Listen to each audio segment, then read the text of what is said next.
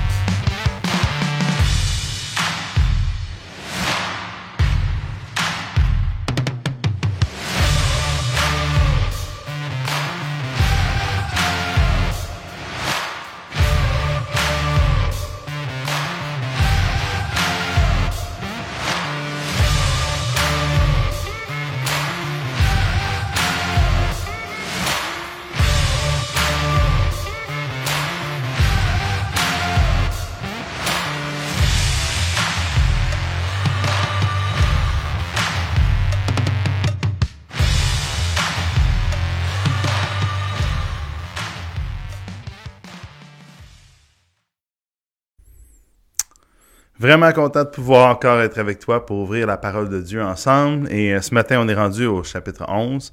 Un chapitre très intéressant et je vais faire un peu une formule différente ce matin. Euh, on va y aller euh, verset par verset dans ce chapitre-là parce que il y a plein de, vérités super intéressantes. Puis en lisant justement les versets, on va voir que ça appuie appuie la réflexion que qu'on va avoir ensemble ce matin. Et, j'ai commencé en disant ça, hein, qu'on contrôle pas grand-chose. Mais ma question du jour tourne justement autour de ce, cette idée-là. Hein? Qu'est-ce que tu contrôles réellement? C'est une bonne question, ça. Qu'est-ce que tu contrôles réellement? Qu'est-ce qu'on contrôle? Quand on y pense? là Qu'est-ce qu'on contrôle réellement? Je me rappelle euh, euh, quand euh, j'étais jeune, je croyais, à l'adolescence surtout, là, je croyais que euh, j'étais au contrôle du monde, du moins de mon monde. Et euh, j'étais, euh, dans le fond, là, je me sentais comme si j'avais là toutes les possibilités devant moi, puis c'était comme, hey, je peux faire tout ce que je veux. Puis même, j'avais dans mon cœur beaucoup de mépris pour ceux qui, ceux qui, qui que j'avais l'impression qu'ils étaient paresseux, qui, qui travaillaient pas fort, qui étaient comme, qui se laissaient aller, ou ceux qui négligeaient des choses. J'étais comme, hey, man, tu sais, réveille, là, tu peux tellement euh, faire de choses, euh, tu peux tellement aller dans plein de directions, on est tellement libre, on est dans un pays qui nous donne plein d'opportunités, let's go, lève-toi debout, travaille, puis, puis euh, c'était trop fort dans mon cœur, tellement qu'un jour, à un moment donné, le Seigneur a permis par sa grâce. Sur le coup, c'est pas comme ça que je l'ai perçu, mais a permis que je tombe euh, assez malade. Puis euh, j'étais dans plein impliqué dans plein de manières à l'école. Euh, je travaillais en fou. je le dis souvent là, je, dans ce moment, c'est à ce moment-là moi que je me disais la, la façon de, je me demandais comment je pouvais gagner plus d'heures. Je disais tout le monde a 24 heures dans une journée, mais comment je peux faire pour avoir plus d'heures dans ma vie? Mais j'avais trouvé une solution. Euh, non, je n'avais pas inventé la 25e heure. J'avais décidé de moins dormir. Je me dis, hey, dormir, ça, c'est une perte de temps. Tu sais, euh, ça te permet pas, ça t'empêche de faire des affaires. Fait que je dormais pas beaucoup, je travaillais en fou, je faisais plein d'affaires. Puis euh, là, je me couchais, mettons, je me couchais vraiment pas beaucoup d'heures par jour. Puis j'arrivais la fin de semaine, là, je me tapais un 10-12 heures. Moi, ça, je repartais, puis là, toute la semaine en fou, puis je pouvais faire plein de choses. Euh, à un moment donné, ça, mon corps en a été euh, affecté, puis le Seigneur l'a permis. Puis ça a été juste, juste deux jours avant que je parte pour un voyage humanitaire au, Nicaragua avec l'école. Puis euh, pour moi, ça a été marquant, cette maladie-là, où j'ai eu la mononucléose. Puis il a fallu que je réapprenne à, vraiment voir. il y a des choses que Dieu m'a vraiment montré à ce moment-là. il fallait, je me levais je me levais, puis je pouvais rester debout dans une journée, deux, trois heures. Je dormais euh, au moins 20 heures, 20 heures, 21 heures, des journées même 22 heures. Puis le médecin avait dit, on ne sait pas quand est-ce que ça va, ça va se replacer. Ça peut durer deux semaines, deux mois, deux ans. Par la grâce de Dieu, Seigneur m'a vraiment fait une grâce de, de me faire un, comme un choc là, pour un bon deux semaines où j'étais comme ça, alité. Puis euh, je mangeais plus, je, je, je, faisais, j'avais pas, j'étais pas capable de manger, mes ganglions étaient tellement enflés que je faisais juste boire du liquide. Euh, j'étais pas capable d'avaler du solide. Euh, ça m'a vraiment frappé. Puis une des choses, une des vérités que Dieu m'a vraiment montré, c'est cette vérité-là qu'on va réfléchir euh, ce matin, c'est Ouais, je contrôle pas grand-chose. je contrôle des affaires assez anodines. Alors, euh, c'est ma question du jour. Qu'est-ce que tu contrôles réellement? C'est une bonne question de méditation, réflexion, mais si pour toi... Euh, pardon. si pour toi, tu, euh, tu, tu, tu, peux écrire, on peut on va pouvoir se parler aussi. vous parler entre vous aussi, hein, je suis pas obligé, c'est pas tout le temps juste un échange avec moi, là, c'est un échange qu'on a ensemble, alors n'hésite pas. Euh, on peut, euh, on peut s'écrire. Alors, qu'est-ce que tu contrôles euh, réellement? On va lire le, chapitre 11, du moins pas tout au complet, on va lire jusqu'au verset 8, parce que pour moi, la partie du verset 9, verset 10, va mieux avec le chapitre 12, donc on va voir ça jeudi. Alors, le chapitre 11, verset 1, la parole de Dieu nous dit, Ecclésiaste, dans son discours, est rendu à nous dire, Jette ton pain à la surface de l'eau, car avec le temps, tu le retrouveras. Donne une part à sept et même à huit personnes, car tu ne sais pas quel malheur peut arriver sur, la terre. Toutes les sections qu'on va lire nous montrent une chose, une vérité. Tu ne contrôles pas ce qui t'arrive. tu n'es pas au contrôle de ce qui t'arrive. Tu peux contrôler des choses, mais ce qui t'arrive, ça, t'as pas de contrôle sur ça.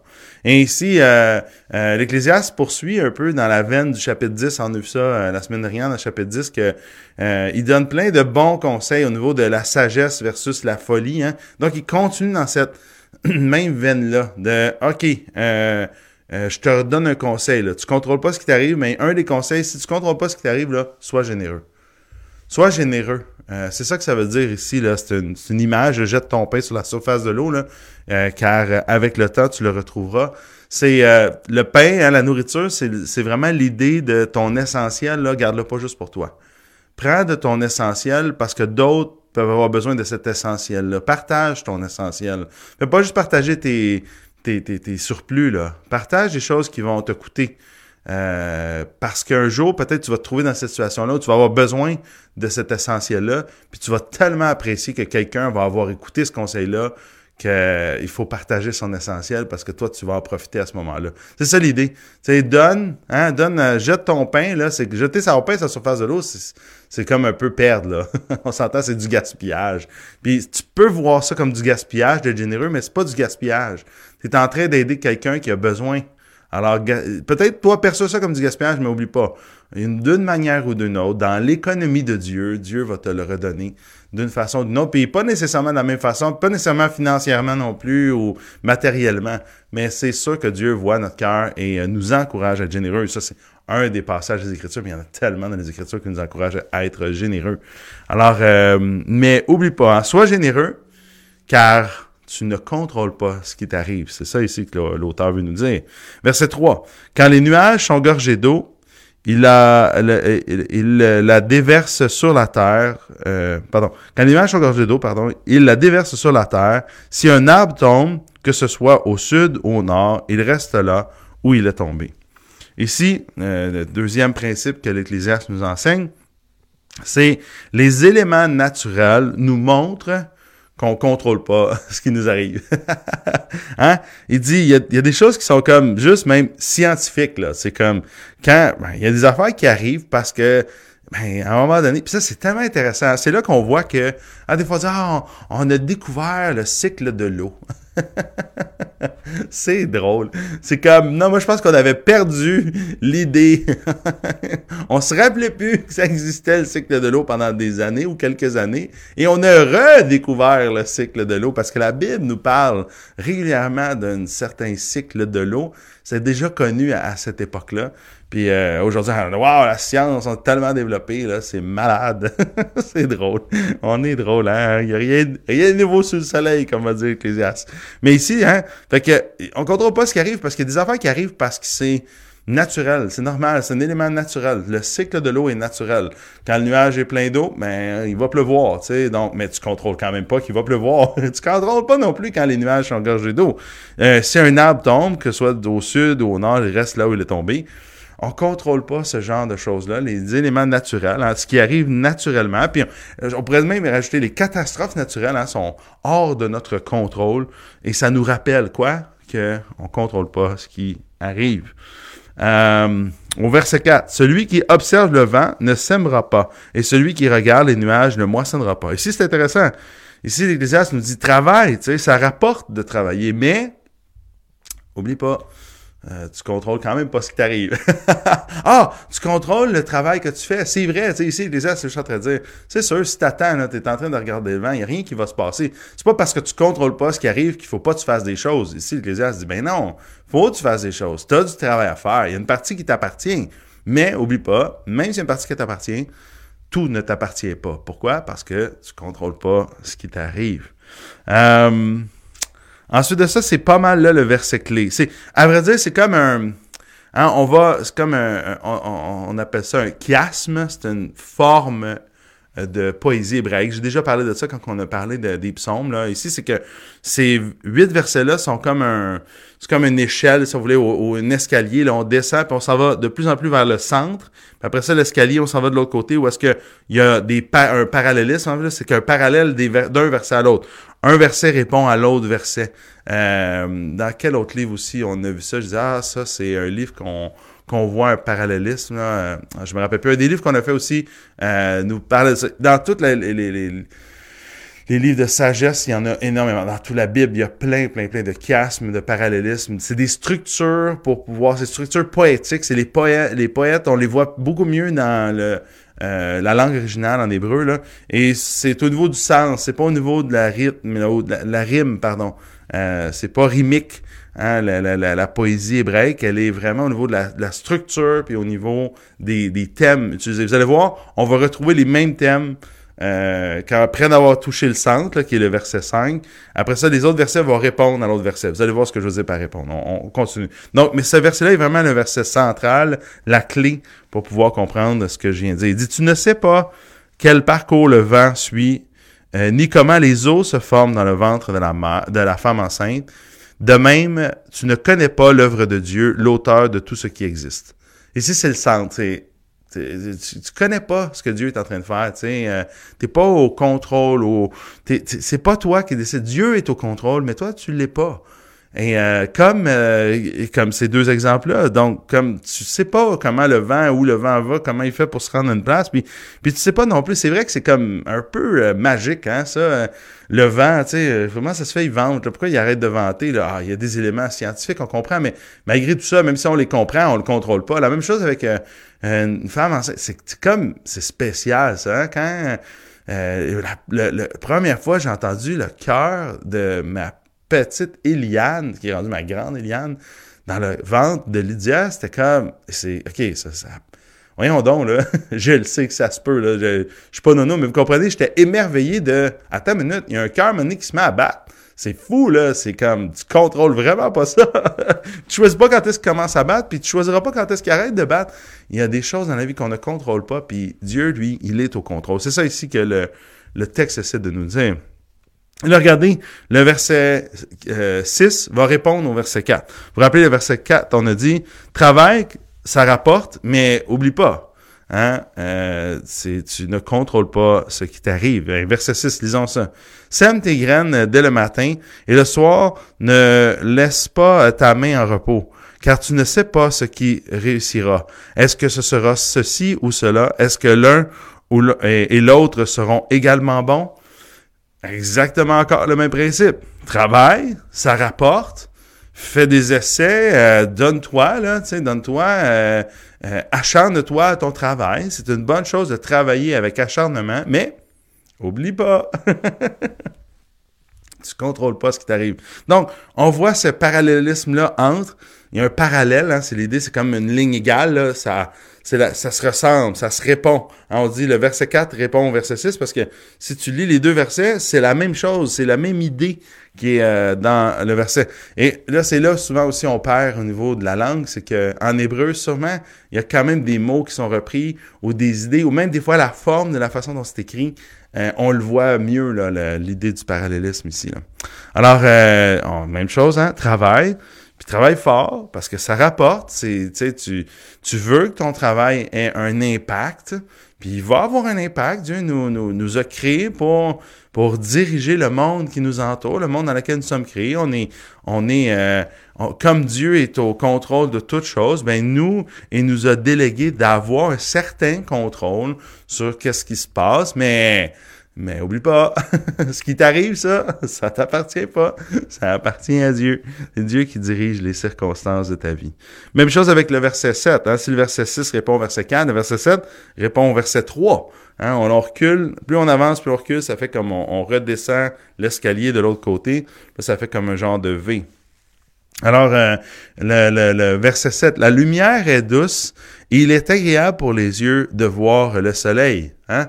La même chose, on fait ressortir des éléments naturels. Les éléments naturels nous montrent que ben, on contrôle pas ce qui nous arrive. Hein? La lumière est douce, c'est le fun. C'est bon de pouvoir euh, hein, se lever le matin, aller voir le soleil se lever. Puis là, tu sais, hein, c'est, c'est, agréable. C'est un lever de soleil, c'est tellement, tellement spécial. Hein? C'est comme un coucher de soleil, c'est tellement beau. J'ai, eu l'occasion une fois de voir le coucher de soleil du côté pacifique, hein, et euh, c'est comme si le soleil, là, il s'en va dans l'eau, là. c'est, c'est, des fois, tu as l'impression d'avoir de la boucane. comme si le feu... Mais c'est tellement beau. C'est agréable à voir, mais, mais c'est qui qui contrôle le soleil? Et puis ça arrive tout le temps, là. Il se lève encore tous les matins, il se couche tous les soirs. Euh, OK, ça peut être bien agréable, mais oublie pas, les éléments naturels nous montrent que tu n'as pas de contrôle sur, sur, ces choses-là, tu n'as pas de contrôle sur ce qui t'arrive. Euh, et verset 8 euh, répond justement au verset 1 et 2.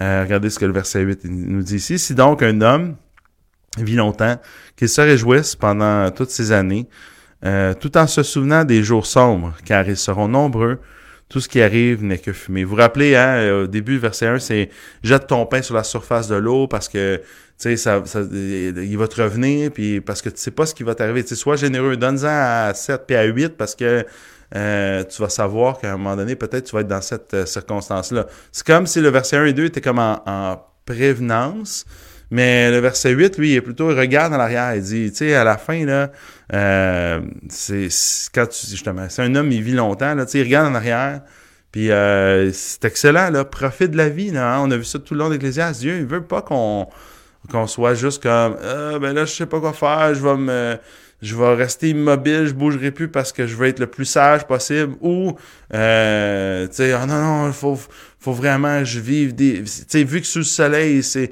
c'est malheureux, il y a toujours des catastrophes là, je vais je vais vivre d'une façon là tellement là comme déconnecté de tout ce monde-là. Non, Dieu il dit hey, tout ce que je donne, là, profite-en, prends plaisir dans ce que tu dans ce que, as, dans ce que je te permets d'avoir. Puis euh, je reviens avec ça, hein, l'apôtre Paul dit à Timothée, tu sais, hein, Dieu nous donne toutes choses avec abondance pour que nous en jouissions. C'est, Dieu est content qu'on profite de, de sa création dans le bon sens, donc on en profite bien, puis qu'on en profite avec lui, hein, reconnaissant que c'est lui, que ça vient de lui, ça Dieu veut, mais, mais en même temps, oh, l'homme va se rappeler aussi que sous le soleil, c'est pas juste d'avoir des plaisirs dans la vie parce que rapidement, justement, le malheur arrive puis on veut, et ici, Ecclésiaste, on veut se souvenir de ce qui s'est passé, des moments sombres. Mais oublie pas, hein, euh, tout ce qui arrive de toute façon n'est que hevel, fumée, vanité. C'est ça ici le, mot, là, hein, hevel.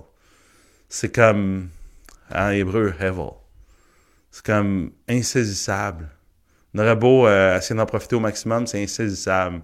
On aurait beau se rappeler tous les mauvais coups, c'est insaisissable. Jusqu'à un certain point, de ce côté-ci de l'éternité, c'est Hevel, vanité. Vanité des vanités. Temporaire est paradoxal. C'est comme, wow, qu'est-ce que c'est ça? C'est dur à, en saisir, à en comprendre. Alors, euh, hein, c'est ça, hein, tu ne contrôles pas ce qui t'arrive. Je sais pas exactement ce que tu contrôles ou ce que tu contrôles pas. Une chose qui est claire euh, pour moi, euh, avec ce que Dieu a fait dans ma vie, moi, il m'a montré que ce que je contrôlais là, c'était souvent bien anodin. Puis, euh, euh, mais il veut que je prenne, il veut pas que je me détache de ce que je dois avoir comme, ce que j'ai comme responsabilité. J'ai une responsabilité, j'ai des choses à faire, j'ai un travail à accomplir, une mission, mais je dois pas trop me prendre au sérieux. pas trop. Un peu, mais pas trop. je dois me prendre au sérieux jusqu'à le sérieux que Dieu veut que j'aille. Et ça, c'est en relation avec lui qui me, montre Hey Mathieu, ça ici, tu prends pas ça assez au sérieux. Ou ça, Mathieu, tu te prends beaucoup trop au sérieux parce que t'es pas tant au contrôle que ça. Puis d'autres choses, mais c'est ça, Mathieu, ça t'appartient. Il faut vraiment que tu le fasses. Alors, ma prière pour nous aujourd'hui, c'est qu'on puisse euh, justement, hein, pas juste euh, se mettre à regarder le vent parce que il euh, n'y a rien qui se passe quand on regarde le vent, comme nous dit l'Ecclésiaste, mais qu'on puisse se mettre à l'ouvrage, se mettre au travail dans ce que Dieu nous demande de faire. Euh, on a tellement de choses, tellement d'ouvrages à faire qu'on veut euh, prendre plaisir dans ce travail-là que Dieu nous donne de faire. Puis euh, des fois, on pense que notre travail, là, j'ai rencontré quelqu'un récemment qui me disait combien est-ce qu'il se trouvait comme inutile. Tu sais, je vieillis, j'ai perdu plein de capacités, je suis inutile. Ah non, non, il y a encore tellement de, de travail à faire, même quand on perd des capacités, on, peut euh, on peut parler au téléphone, on peut prier, euh, on peut même si on a une qualité, on peut euh, on peut prier. La prière est tellement importante pour Dieu là. C'est c'est c'est peut-être un des des, travaux, des travaux les plus importants, des des tâches les plus nobles, les plus grandes, mais tellement secrètes que c'est vrai qu'on a l'impression que ça donne rien, mais c'est tellement faux. Euh, je parlais avec une autre, une femme euh, récemment aussi qui me parlait, Mathieu, j'ai vraiment à cœur de prier pour une région spécifique parce que je sais que c'est ça que Dieu peut faire. vous comprenez, mais on a tellement à faire, mais en même temps, Dieu, il va faire bien ce qu'il veut. C'est lui qui est au contrôle, c'est lui qui dirige. Hein? Euh, on connaît pas l'œuvre de Dieu, hein? Euh, l'auteur de tout ce qui existe. On connaît pas son plan, ses intentions. Il nous révèle en partie, mais il y a des bouts qu'il garde pour lui. Puis euh, surtout, ce qu'il garde pour lui, c'est Hey, je suis au contrôle de toute la grande histoire. J'ai le, comme on dit en anglais, le big picture. J'ai la grande image là, de tout ce qui s'est passé, tout ce qui se passe et tout ce qui va se passer. Faites-moi confiance. J'ai pas perdu le contrôle. Maintenant, prenez votre bout, prenez ce qui vous appartient, Faites-le du mieux que vous pouvez, avec les forces que je vous donne, les capacités que je vous donne. Mais surtout, revenez à moi, venez me voir, je suis là, là. Alors, euh, ce matin, c'est ça que j'aimerais ça qu'on puisse prier pour ça, qu'on puisse être en paix avec ce que Dieu nous donne de faire, puis être en paix avec ce que Dieu nous, nous envoie, qui n'est pas toujours agréable, mais qu'on puisse l'accepter avec joie, avec paix, avec sérénité, hein? qu'on puisse accepter. Seigneur, j'accepte ce que tu m'envoies. Alors, euh, j'aimerais ça qu'on puisse prier. Prions, puis euh, euh, on va pouvoir terminer ici. Seigneur Jésus, je veux te prier pour tout ce qui nous arrive, sachant que c'est toi qui es au contrôle, que tu puisses bénir, s'il te plaît, Jésus, ce, temps, cette journée, cette semaine. Et merci pour ce que tu fais dans nos vies, dans chacune de nos vies, sachant que tu es au contrôle. Aide-nous à avoir de la paix, de la joie dans ce que tu nous demandes de faire. Aide-nous à être euh, euh, euh, efficace, orienté, qu'on puisse mettre l'effort nécessaire, Jésus, dans ce que tu nous demandes de faire, de prendre à bras le corps la mission que tu nous demandes. Et sachant qu'encore une fois, tu es avec nous et tu l'as fait avec nous. Merci Jésus pour ta présence et bénis cette journée, bénis cette semaine. C'est dans ton nom que je te prie. Jésus. Amen. Merci énormément d'avoir été là ce matin. Que Dieu te bénisse abondamment.